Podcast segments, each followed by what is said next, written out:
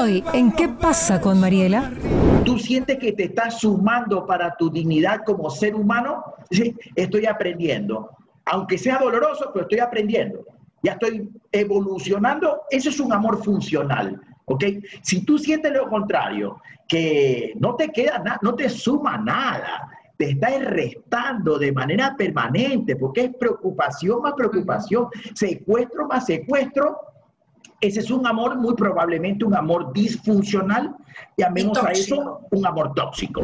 Con el auspicio de Nature's Garden, Interagua, Banco del Pacífico, Municipio de Guayaquil, Puerto Limpio, EMAPAC, Produbanco, Ceviches de la Rumiñahui, Coca-Cola, Municipio de Quito, Mave, McCormick, Municipio de Milagro, Maggie, Dulcolax, Elite y ATM. Doctor, eh, ¿cómo saber si tu amor es tóxico. Tóxico, eso, tóxico. Es eso es importantísimo y ahora en pandemia no sé si las cosas se han vuelto el amor más tóxicas o menos tóxicas. Yo digo, el, el, la, cuando tú tienes problemas afuera, ¿verdad? Y que los tenemos hartísimos y se nos van a venir durísimos, tema político, económico, el tema del virus, el manejo de la información, todo es complicado. Si yo tengo, yo tengo mi nido, tengo mi nido en buen recaudo, tengo funcionalidad en mi hogar. Mi hoguera, para parafrasear a Yokoi Kenji, mi hoguera está bien puesta. Me voy a refugiar ahí en mi hogar y, y me va a hacer un poco más llevadera la crisis. Pero si afuera tengo problemas y adentro tengo más problemas, no hay forma. Realmente yo no encuentro la forma en cómo alguien pueda eh, sobrevivir a, sobrevivir, sobrevivir. A tantos, a, digamos que a tantos, a tantas batallas. A tantas batallas que hay que librar ahorita. Buena palabra, Mariela. Son puras batallas que tenemos ahorita. Eh, la económica es una batalla que está ahí, ya se está cocinando y ya está a punto de reventar eh, esa batalla económica. Ajá. Eh, y entonces, si que tengo buena relación de pareja, tengo un buen hogar, un buen matrimonio, es probable que, que encuentro en, en, esa relación la, el entusiasmo, eh, la restauración emocional para poder cargarme, recargarme y poder salir a batallar un día más. Un o sea que más. no es, no es momento para uno analizar mucho si el amor es tóxico o no. No, sí, el día de hoy tienes que tener la seguridad de que tu amor no es tóxico. Nosotros ¿Cómo lo- normalmente Claro, lo hemos llevado eh, el amor como, como sentimiento, como emoción, eh, al igual que el resto de las emociones, eh, vamos a ponerlo, no son ni buenos ni malos. Hablamos de funcional cuando te ayuda a crecer, hablamos de disfuncional cuando te estanca, cuando te resta. Entonces, eh, eh, el odio puede ser funcional o disfuncional, la envidia funcional o disfuncional, el miedo funcional o disfuncional, etcétera, etcétera. El amor también puede ser, pues, funcional o disfuncional. La palabra clave para distinguir el uno del otro es la dignidad, Mariela. Cuando tú amas a alguien y tú sientes que a pesar de las dificultades, los problemas, las peleas, que son normales, al final del día tú sientes que te estás sumando para tu dignidad como ser humano, sí, estoy aprendiendo. Aunque sea doloroso, pero estoy aprendiendo. Ya estoy evolucionando. Eso es un amor funcional. ¿Ok?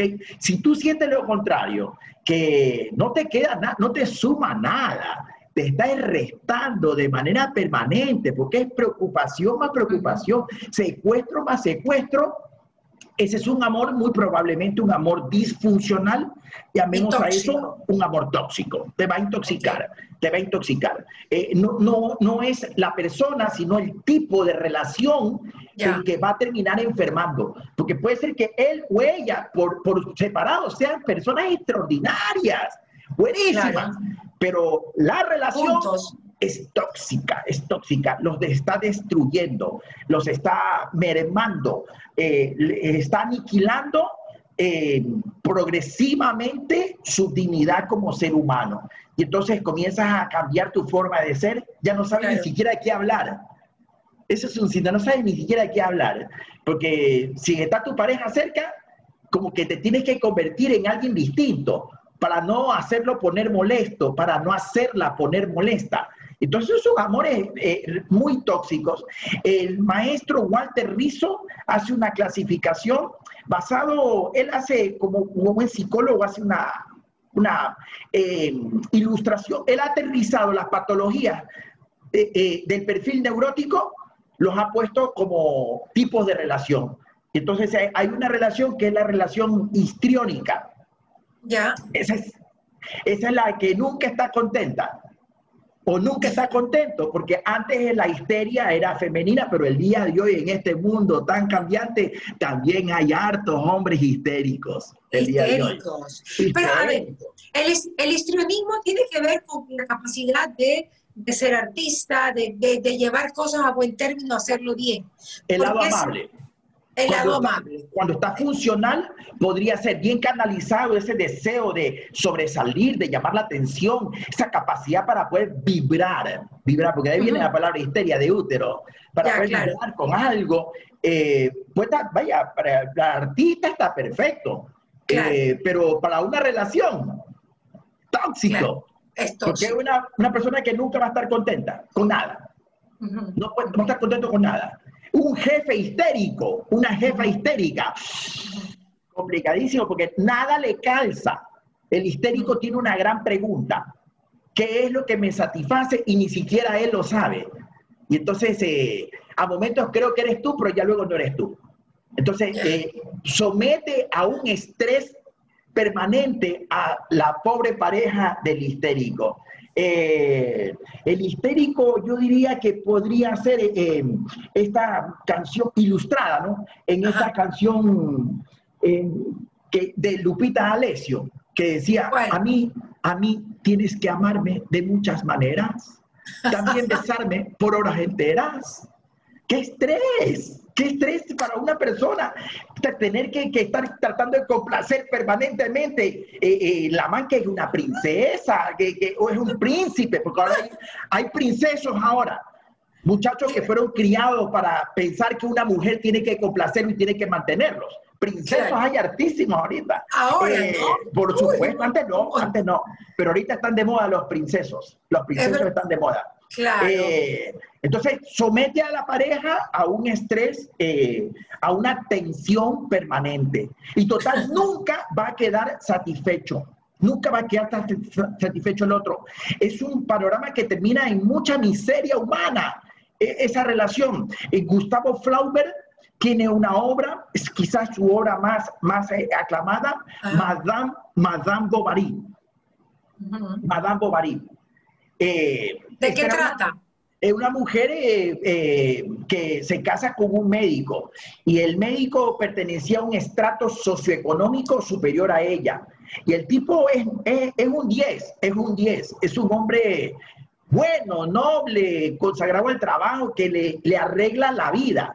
Y él trata de complacerla de manera permanente a ella pero nada le calza y ella termina, eh, vaya, eh, poniéndole los cachos con un montón de hombres. Eh, claro, de su buscando que le calce. Busca, claro, no sé, algo, y, y, eso se ve muy a menudo, muy. tanto en hombres como en mujeres. Tanto en hay, hay, un, hay un dicho muy grosero que tiene que ver. yo lo he escuchado, yo lo he escuchado. No hay es, es, esa, te canción, esa canción de la Tusa, sí, sí, sí, sí. Es horroroso. ¿Qué claro. te digo? Eh, la, la, pareja tiene que estar consciente que no tiene que caer en esa trampa de claro. querer complacerlo al otro, porque es un vacío intrínseco de esa persona que Ajá. quizás proviene de su infancia.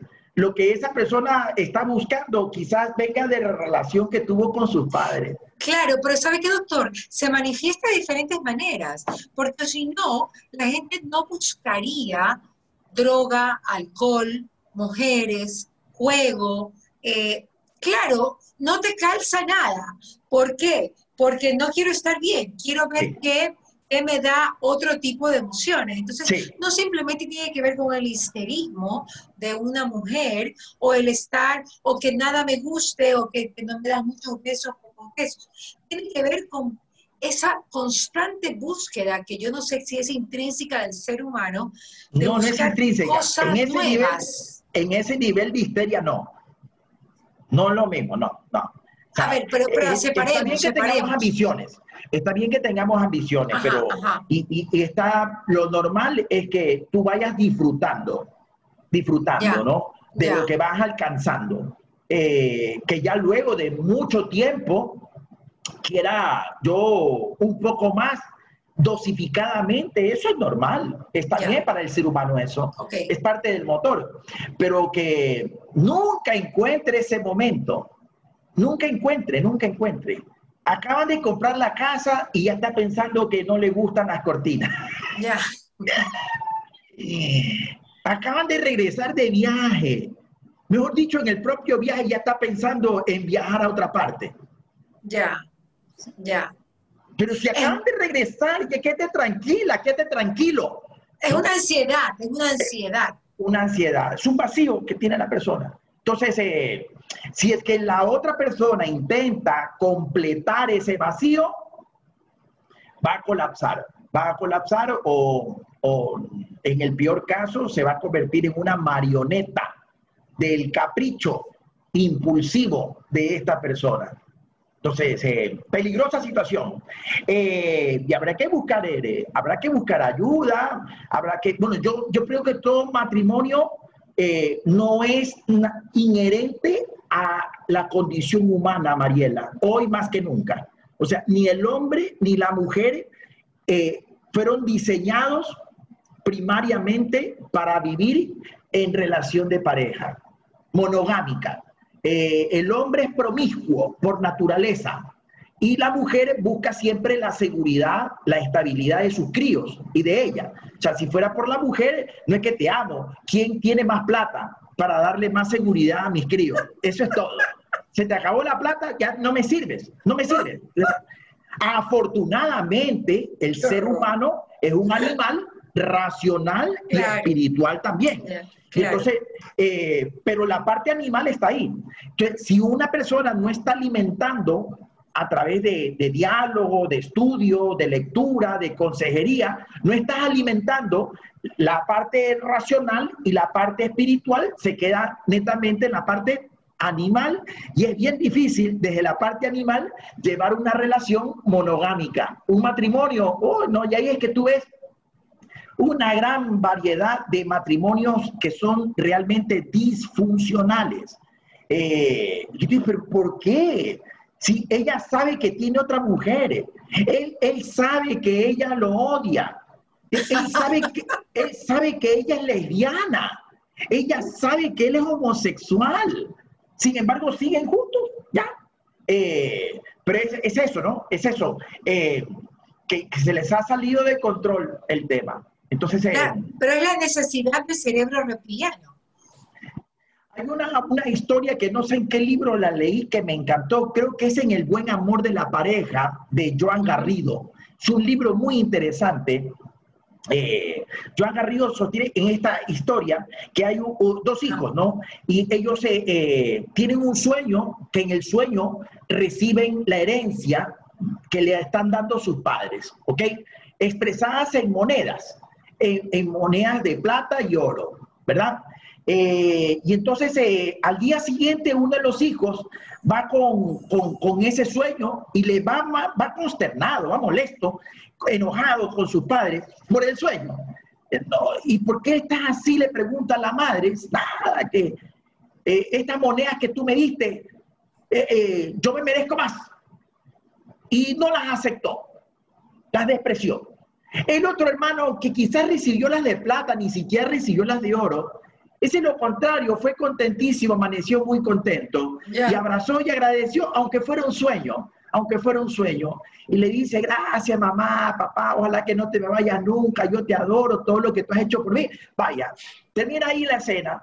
Ya luego cuando avanza el tiempo, este muchacho, el primero, le quiere cobrar esas monedas del sueño a su pareja y la pareja no las tiene. Y entonces es infeliz con la pareja. Le quiere cobrar las monedas al trabajo. Y el trabajo, no hay trabajo que le llene. no hay trabajo que le llene, no hay profesión que le sirva. Y es infeliz, es infeliz con el trabajo. Y luego le quiere cobrar las monedas a la vida. Y es realmente una persona amargada con la vida. Vuelta al siguiente, el segundo hijo, es todo lo contrario.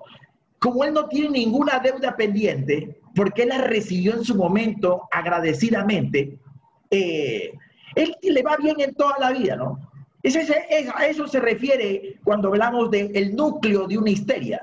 El núcleo de una histeria es un vacío, unas monedas que nunca fueron recibidas, que fueron rechazadas, quizás fueron pocas, fueron muchas, eh, pero a esa persona por alguna razón no le calzaron esas monedas y luego se las va a cobrar a la vida, con cada uno de los actores que se le crucen por el camino y va a generar mucha insatisfacción, mucha infelicidad. Excelente mensaje, me quedo con eso, doctor. Me encanta siempre conversar con siete usted. tipos más por si acaso, siete bueno, tipos más. tenemos entonces para siete entrevistas más. En algún momento pues ya lo volvemos a llamar y volvemos a hablar. Hay que agradecer a la vida. Hay que agradecer a la vida, sea lo que sea. y no querer cobrarle a nada a nadie, sino a nadie. Es un, es hay que agradecer para tener agrado, en, encontrar agrado en nuestro ser, hay que empezar a agradecer todo lo que tenemos. Estamos vivos aquí el día de hoy, tenemos un techo, somos sobrevivientes, le podremos contar a, la historia lo que hemos vivido. Chao, Doc. Lo quiero mucho. Un besote. mucho. Felicidades. chao, chao. ¿Qué pasa con Mariela? Fue presentado gracias al auspicio de Nature's Garden, Interagua, Banco del Pacífico, Municipio de Guayaquil, Puerto Limpio, EMAPAC, Produbanco, Ceviches de la Rumiñahui, Coca-Cola, Municipio de Quito, Mave, McCormick, Municipio de Milagro, Maggie, Dulcolax, Elite y ATM.